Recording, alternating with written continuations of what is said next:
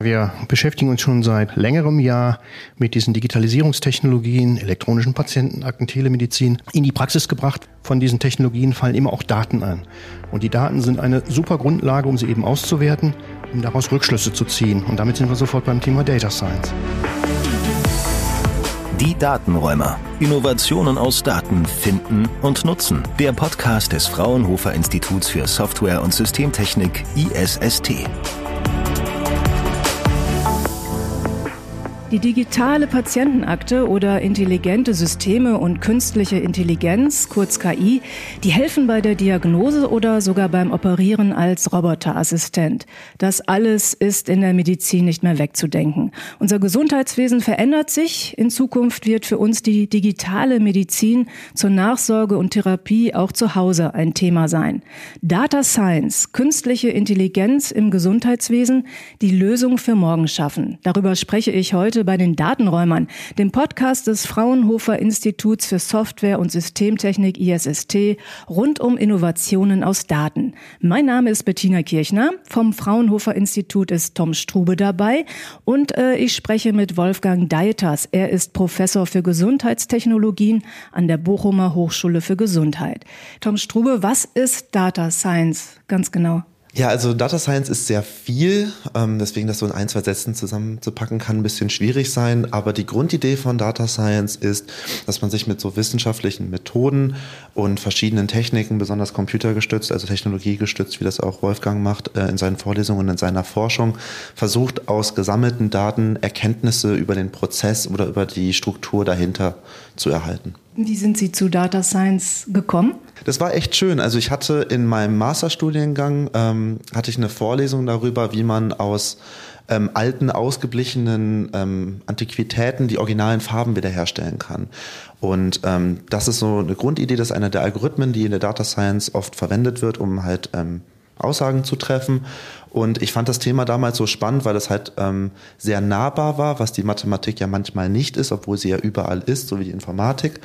Und ähm, genau, dann dachte ich mir, ich möchte mir mehr über diese Algorithmen anschauen, ich möchte gerne wissenschaftlich forschen, definitiv aber auch ähm, mit echten Problemen, mit reellen Problemen zu tun haben. Und deswegen habe ich dann mit der Data Science bei, bei der Fraunhofer Gesellschaft angefangen. Und äh, Herr Deiters, wie war das bei Ihnen? Nun ja, wir beschäftigen uns schon seit äh, längerem Jahr mit diesen Digitalisierungstechnologien, elektronischen Patientenakten, Telemedizin. Wenn diese Anwendungen quasi ähm, in die Praxis gebracht werden, dann fällt, sage ich jetzt mal, automatisch als äh, Nebenprodukt ähm, von diesen Technologien fallen immer auch Daten an. Und die Daten sind eine super Grundlage, um sie eben auszuwerten, um daraus Rückschlüsse zu ziehen. Und damit sind wir sofort beim Thema Data Science. Mhm. Wie ähm, funktioniert denn eigentlich die Arbeit bei Data Science? Also das ist immer abhängig davon, ähm, was für Daten und was man für Fragestellungen hat. Also ganz am Anfang, weil wir in einem wissenschaftlichen Feld sind, geht's immer damit los, ähm, sich zu überlegen, welche Frage man beantworten möchte. Wozu möchte man Erkenntnisse gewinnen? Das sind immer klassische Beispiele, wie ich habe einen großen Datensatz ähm, von mehreren tausend verschiedenen Individuen, habe ich irgendwelche Daten aufgenommen und ich möchte jetzt da drin einfach mal Muster erkennen. So, dann, dann wäre das so ein bisschen so ein statistischer Ansatz. Es geht viel über Algorithmen. Ähm, genau, auf der anderen Seite ähm, gibt es dann aber halt auch Fragen wie, ich möchte gerne wissen, ob ein Patient ein pathologisches Bild, zum Beispiel also ein, ein Fleck auf der Leber hat, der da nicht hingehört. Und ähm, mir soll jetzt halt der Erkenntnisgewinn aus der Data Science dabei helfen, das algorithmisch besser und sozusagen mit einer zweiten Meinung von der KI zu erkennen. Genau, das sind die Fragen, die so am Anfang stehen. Und dann gibt's meistens einzelne, sagen wir mal, Bausteine, die man so mitnimmt. Am Anfang überlegt man sich sehr stark, welche Daten man sammeln möchte. Das hat erstmal was damit zu tun, dass man sich halt ähm, überlegen möchte, kann ich mit den Daten, die ich sammeln möchte, meine Frage auch beantworten? Und auf der anderen Seite, darf ich die Daten sammeln, die ich zum Beantworten meiner Frage überhaupt brauche? Dann kommt ja dieser ethische Aspekt rein und auch der Datenschutzaspekt ganz stark. Genau, wenn man dann also ein großes Set von Daten gesammelt hat, und man spricht auch von Datasets in dem Zusammenhang, dann ist halt die Frage, okay, welche von den Daten machen denn jetzt für meine Frage mehr Sinn als andere Fragen. Also ein Beispiel, was vielleicht Leute verstehen können, wenn man jetzt Wasser kochen möchte und darüber Daten sammelt, wann Wasser kocht, man weiß ja, es kocht bei 100 Grad, dann macht das natürlich keinen Sinn, sich die Farbe vom Kochtopf anzugucken. Man könnte das theoretisch sammeln, aber für die Beantwortung der Frage ist das nicht zweckdienlich. So ist auch immer ganz stark beim Datenschutz mit personenbezogenen Daten dabei, genau.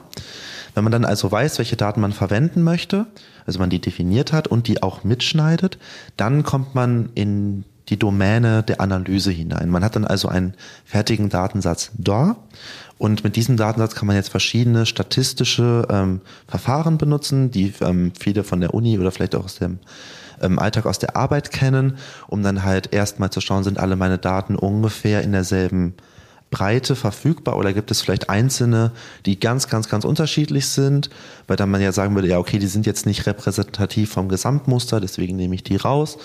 Und ähm, durch diese Analyse gewinnt man schon sehr stark Erkenntnisgewinn. Also man kann grundlegende Muster erkennen, zum Beispiel, dass morgens die Sonne aufgeht, wäre jetzt auch eine Beobachtung. Das wäre halt sozusagen eine grundlegende Datenanalyse. Da ist bei vielen eigentlich schon, dass man sagt, okay, jetzt sind wir in diesem Data Analysis ne, sagt ja schon der Name, drin und das ist so eine Kernkomponente von der Data Science. Und wenn man dann über die Analyse hinaus noch mehr über die Daten verstehen möchte oder sogar, was kann man mit den Daten noch extra anfangen, also am Beispiel der Radiologie. Ich habe jetzt sozusagen, wenn ein, auf meinem ähm, Foto ein Fleck zu erkennen ist, der ähm, untypisch ist für gesunde Patienten, dann wäre wär sozusagen die Mustererkennung, da ist ein Fleck, das ist schlecht ähm, da ist kein Fleck, das ist gut, könnte man noch einen Schritt weitergehen und dann für neue Radiologiepatienten, die ebenfalls einen, einen Scan aufgenommen haben, dann halt sagen, ja, ähm, wir erkennen da jetzt so ein bisschen was, was aussieht wie ein Fleck, wir sind uns nicht sicher. Und dann kann man halt KI-geschützte Empfehlungen, würde ich jetzt das mal nennen, keine ähm, Diagnosen auf jeden Fall, hinzuziehen, um seiner domänenspezifischen Expertise ein bisschen Erfahrungswert noch hinzuzuaddieren. KI, die künstliche Intelligenz, ist äh, ja mit ChatGPT in aller Munde. ChatGPT ist ein ähm, Computerprogramm, das menschliche Texteingaben verstehen und auch möglichst natürlich beantworten soll, sorgt für viel Begeisterung im Netz. Die KI in der Schule, sogar an der Börse wird spekuliert. Herr Deiters, Begeisterung auch im Gesundheitswesen? Ja, auf jeden Fall, weil äh, ChatGPT ist natürlich auch ein ähm, Werkzeug, das uns helfen äh, kann, zum Beispiel bessere Diagnosen ähm, zu stellen. Das Grundprinzip ist ja immer das, dass ich sowas wie ein Muster erkennen mache. Also ich habe eine bestimmte Situation vor mir und versuche zu gucken, diese Situation, gab es die schon mal bei anderen Patienten? Wie sind die Patienten behandelt worden? War das eine erfolgreiche Behandlung? Und dann kann ich quasi aus den Mustern, die ich erkannt habe, Rückschlüsse auf zum Beispiel den Patienten, den ich jetzt gerade vor mir habe, schließen. Insofern sind diese Technologien immens wichtig. Also hat KI die künstliche Intelligenz Potenzial? KI hat auf jeden Fall äh, Potenzial.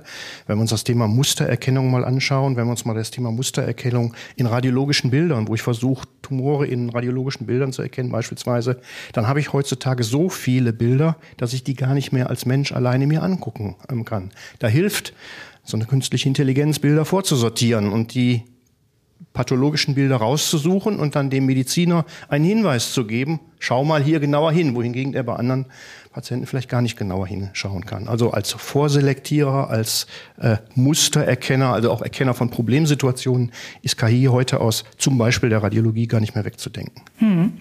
Data Science und das Gesundheitswesen hängen zusammen. Wie funktioniert das? Können Sie da Beispiele geben?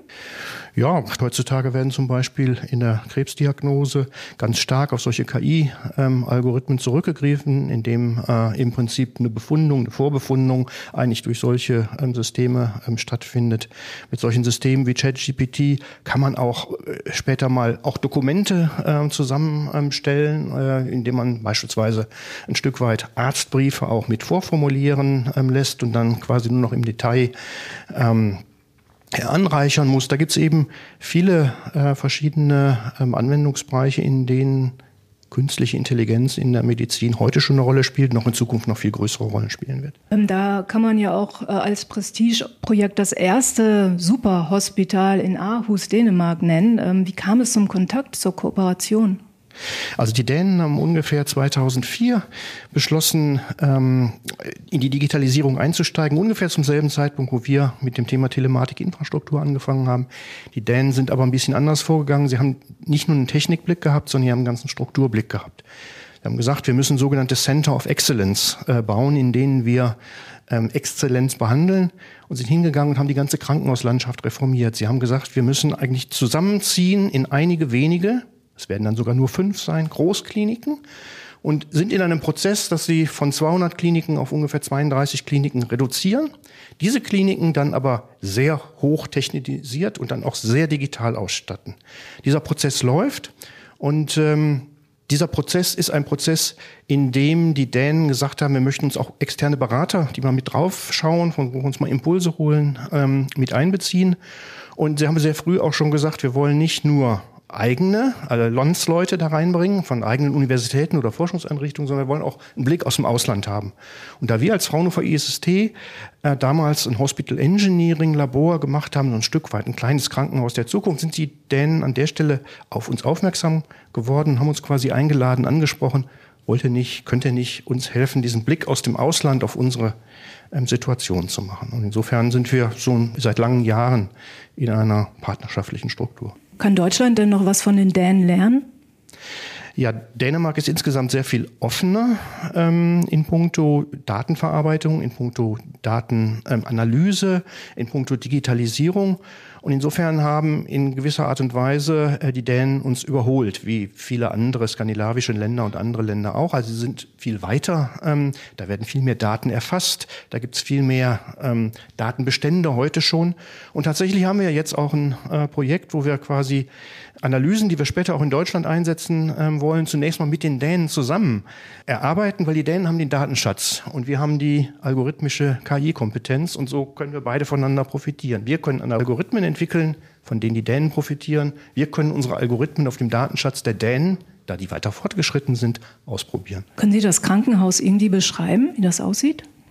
Ja, das Krankenhaus äh, ist sowas wie eine kleine Stadt in, in Worten über 450.000 Quadratmeter ähm, sind da bebaut, äh, sind einmal skandinavisch sehr, sehr nett bebaut, äh, weil man will auch nicht nur so Hochhäuser im Prinzip ähm, haben. Eine Million Patienten im Jahr werden da behandelt, ähm, 10.000 äh, Menschen arbeiten da. Es ist ein Krankenhaus in einer Dimension, das überhaupt nicht vergleichbar ist mit der Dimension von Krankenhäusern, wie wir sie hier haben. Sehr viel größer. Aber dafür haben die Dänen eben dann auch nur fünf von solchen Krankenhäusern. Und die ganzen anderen Krankenhäuser im Land, die werden wie so eine Art Portalklinik nur vorgeschaltet zu den ähm, Großkrankenhäusern. Das ist in Deutschland ja überhaupt nicht so, ne? Das ist in Deutschland nicht so, das ist in Deutschland auch nicht denkbar. Wir wollen immer äh, stark eine wohnortnahe Versorgung haben. Wir wollen diesen Grad der Digitalisierung im Übrigen auch nicht ähm, haben. Die Dänen haben in einiger Hinsicht tatsächlich einige ganz andere Grundannahmen ins System gesteckt, als die, die wir akzeptieren. Insofern kann man auch gar nicht sagen, wir kopieren das, was die Dänen äh, machen nach Deutschland, um hier zu profitieren. Ich sehe es immer eher so wie ein Kuchen und man sucht sich die richtigen Kuchenstücke, die einem schmecken, raus aus dem dänischen oder skandinavischen System, die man dann vielleicht später mal hierhin in adaptierter Form übertragen kann. Wir hier in Deutschland haben ja zumindest jetzt ja schon mal die elektronische Patientenakte. Ähm, das ist ja schon ein klitzekleiner Weg dahin, oder? Das ist natürlich ein Weg dahin. Allerdings muss man auch sagen, wir haben 2004 mit dem Thema angefangen und wir führen sie jetzt 2021 und folgende Jahre ein. Das ist ein kleiner Schritt, aber es ist ein sehr, sehr langsamer Schritt, wenn man uns diese Zeitspanne anguckt. Auch hier im Vergleich, die Dänen haben etwa auch 2004, 2005 angefangen, haben eine flächendeckende Patientenakte seit 2009. Und das zeigt auch wieder gerade diesen Datenschatz. Seit 2009 sammeln die in Patientenakten alle ihre Daten. Das heißt, die haben seit 14 Jahren die Gesundheitsinformationen aller der gesamten dänischen Bevölkerung vorrätig. Deswegen können die natürlich ganz anders analysieren. Ja, die elektronische Patientenakte ist ein kleiner Schritt oder ist ein erster Schritt, ähm, aber die Daten müssen noch zusammengebracht werden und äh, in viel größerem Stil. Wir haben die Patientenakte ja nur für einen überschaubaren Teil der Bevölkerung, die die Akte tatsächlich nutzen bisher ähm, in der Praxis. Da muss noch viel passieren, sage ich jetzt mal, bis wir an der Stelle sind, wo die Dänen heute schon sind. Ich habe da mal eine Verständnisfrage. Ist ähm, eine elektronische Patientenakte eigentlich Pflicht für Versicherte?